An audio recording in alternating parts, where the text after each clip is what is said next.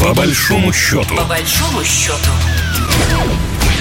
Здравствуйте, вы слушаете программу «По большому счету», э, нашу программу о самых важных событиях, э, которые касаются экономики России и Беларуси. Меня зовут Екатерина Шевцова.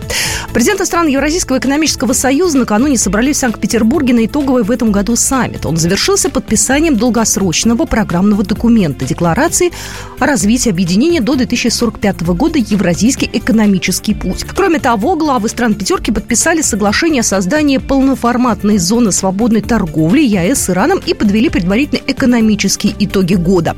Отметив, конечно же, текущий рост ВВП во всех государствах Союза в диапазоне от 3% до 9%. В России за три квартала 3% роста, в Армении более 9%, в Казахстане 5%, в Киргизии более 4% и в Беларуси 3,5%. Хотел бы с удовлетворением констатировать, что оно продвигается весьма успешно и динамично, способствуя более полному раскрытию экономического потенциала наших государств.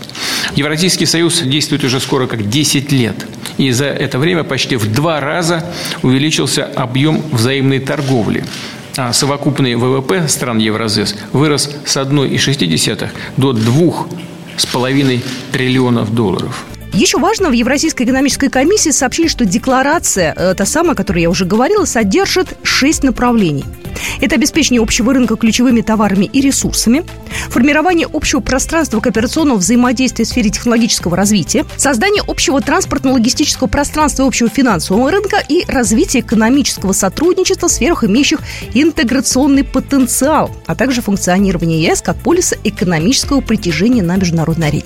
Вот эту тему мы сегодня обсудим вместе с нашим экспертом. У нас на связи Николай Межевич, профессор кафедры европейских исследований факультета международных отношений Санкт-Петербургского государственного университета. Николай Маратович, здравствуйте. Здравствуйте.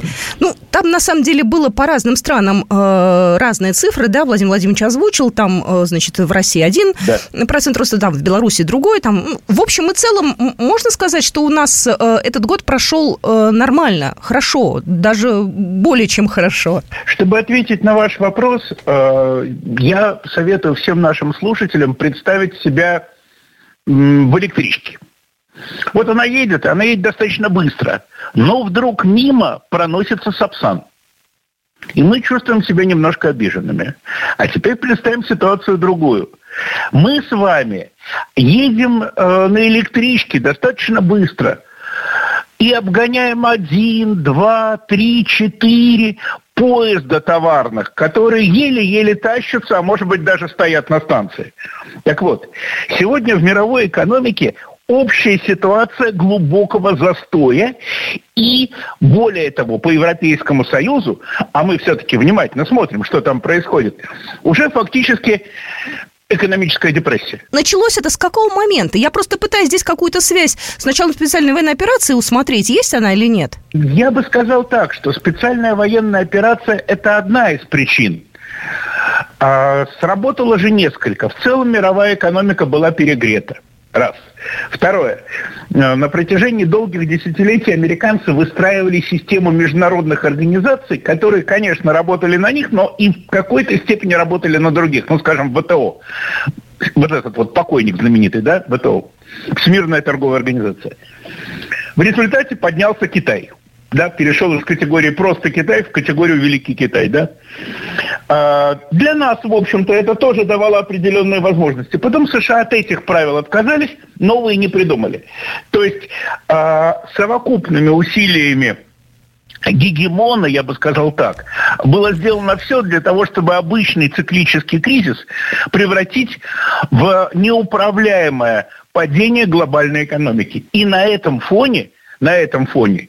Показатели России или Белоруссии, или Казахстана, или Армении а, выглядят весьма достойно. Я э, сейчас смотрю на цифры э, и на перспективы. Э, вот Александр Лукашенко, он высказался насчет перспектив евразийской интеграции до 1945 года.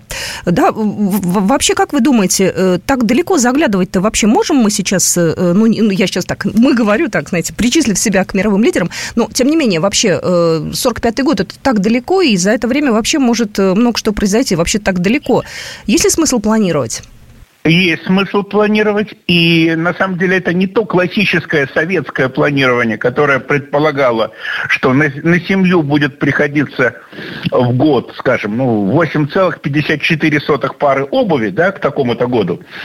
Но индикативное планирование, оно мировой инструмент, да, во всех экономиках рыночного типа. У нас всюду сейчас экономики рыночного типа, и у нас, и на всем постсоветском пространстве. Они разные только, да? Поэтому, конечно, заглядывать стоит, но надо понимать, что эти цифры, они носят прогностический характер, характер целевых э, показателей. Но не обязательно, что мы будем, ну, не знаю, к 7 ноября э, последнего года э, говорить о том, что у нас выполнен план на 101%, как это было в советские годы. Нет, этого не будет. Мне еще нравится лозунг советский «Пятилетку в 4 года». Откуда-то из глубин подсознания выплывает вот эта вот цитата. Да, хотя если разобраться, это же дикость. Да? Вы запланировали на 5 лет, а сделали в 4. Почему нельзя было тогда запланировать на 4? Да? Но мы в свое время к этому привыкли, но и относились, ну, скажем так, философски. Э, Александр Лукашенко назвал главным достижением э, в Евразийском экономическом союзе стабильно функционирующий общий рынок, внутреннее единое таможенное пространство. Я сейчас смотрю все-таки на то, с кем мы сейчас э, в как раз Евразийском экономическом союзе. Там есть еще Казахстан, Армения, Киргизия, Беларусь наш надежный абсолютно соратник. В остальных-то мы можем здесь быть уверены, потому что ну что-то ведь все равно нестабильно в политическом плане, а политика с экономикой связана же. Ну, разумеется, не все стабильно, и, разумеется, мы это понимаем. А, тем более надо учитывать, что не бывает стабильности а, в одной части мировой экономики, при том, что вокруг бушует океан, там, десятибальный шторм. Да? Поэтому, конечно, у нас тоже проблемы. Конечно, сказывается фактор специальной военной операции – когда идет военный конфликт, э, соседи ну, с осторожностью относятся к взаимному инвестированию. Есть санкционные режимы, которые Запад распространяет на всех э, по принципу, на кого Бог пошлет, да, э, это тоже мешает работать. Но в целом ситуация оказалась за уходящий 23 год существенно лучше, чем могли предположить оптимисты. Хотелось бы еще в одну сторону посмотреть. Просто многие очень обсуждают это. Э, интервью э, помощника президента России Владимира Путина Максим Орешкин в интервью одному журналу, журналу «Эксперт», сказал, что, значит, некоторые марки автомобильные э, исчезнут, и, и вообще будет такое переориентирование. Вы как считаете, действительно у нас идет такое переориентирование в сторону Азии, глобальное такое экономическое, не только в России, но и в Беларуси тоже? Ну, это абсолютно очевидно. Я э, в Москве периодически езжу выступать на один телевизионный канал, и раньше за мной присылали э, Тойоту, комфорт-класса, а теперь за мной присылают китайскую машину аналогичного класса, но китайскую. Я спрашиваю, а где Toyota? А их списали, потому что им срок пришел.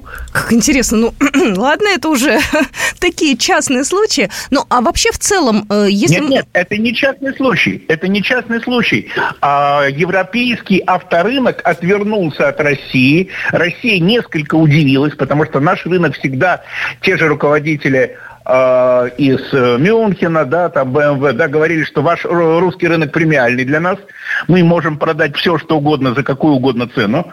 Они отвернулись, но рынок не бывает пустым, соответственно, пришли новые бренды. Это, в принципе, даже и неплохо, потому что вот так выкручивать нам руки и говорить, что ага, мы не будем поставлять, а если вы купили, значит, обслуживайте как хотите, это, мягко скажем, как, как бы это было сказано, не клиентоориентировано. А по факту, конечно, ну, другие слова в голову приходят. Э, у другие, нас, другие. Другие, да. У нас программа выходит как раз э, в последнюю неделю уже э, уходящего 2023 года.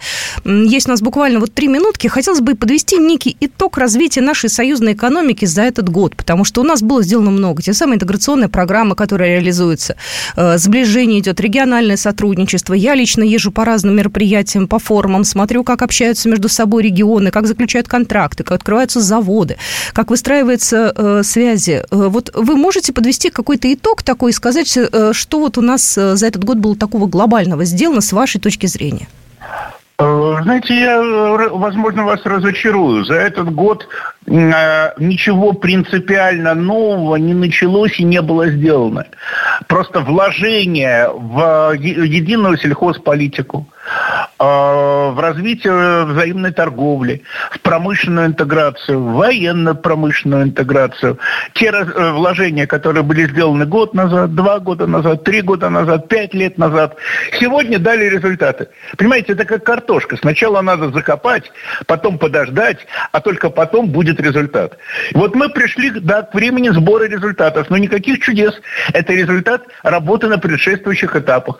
Это результат того, что после 2020 года мы с Минском начали работать э, более тесно и, я бы сказал, с большим взаимным пониманием промежуточных и конечных целей. В любом случае, мы все это записываем, фиксируем. И, э, надеюсь, что следующий год для союзного государства будет удачным, э, что будет все у нас хорошо, спокойно, что абсолютно вопреки всем неблагожелателям устоит наша экономика. Это, наверное, главное. И будем смотреть дальше вперед, пока Европа выкручивается из той ситуации, в которую она сейчас попала. Огромное спасибо. Сегодня с нами в эфире был Николай Маратович Межевич, профессор кафедры европейских исследований Факультета международных отношений Санкт-Петербургского государственного университета. Спасибо большое. Программа произведена по заказу телерадиовещательной организации Союзного государства.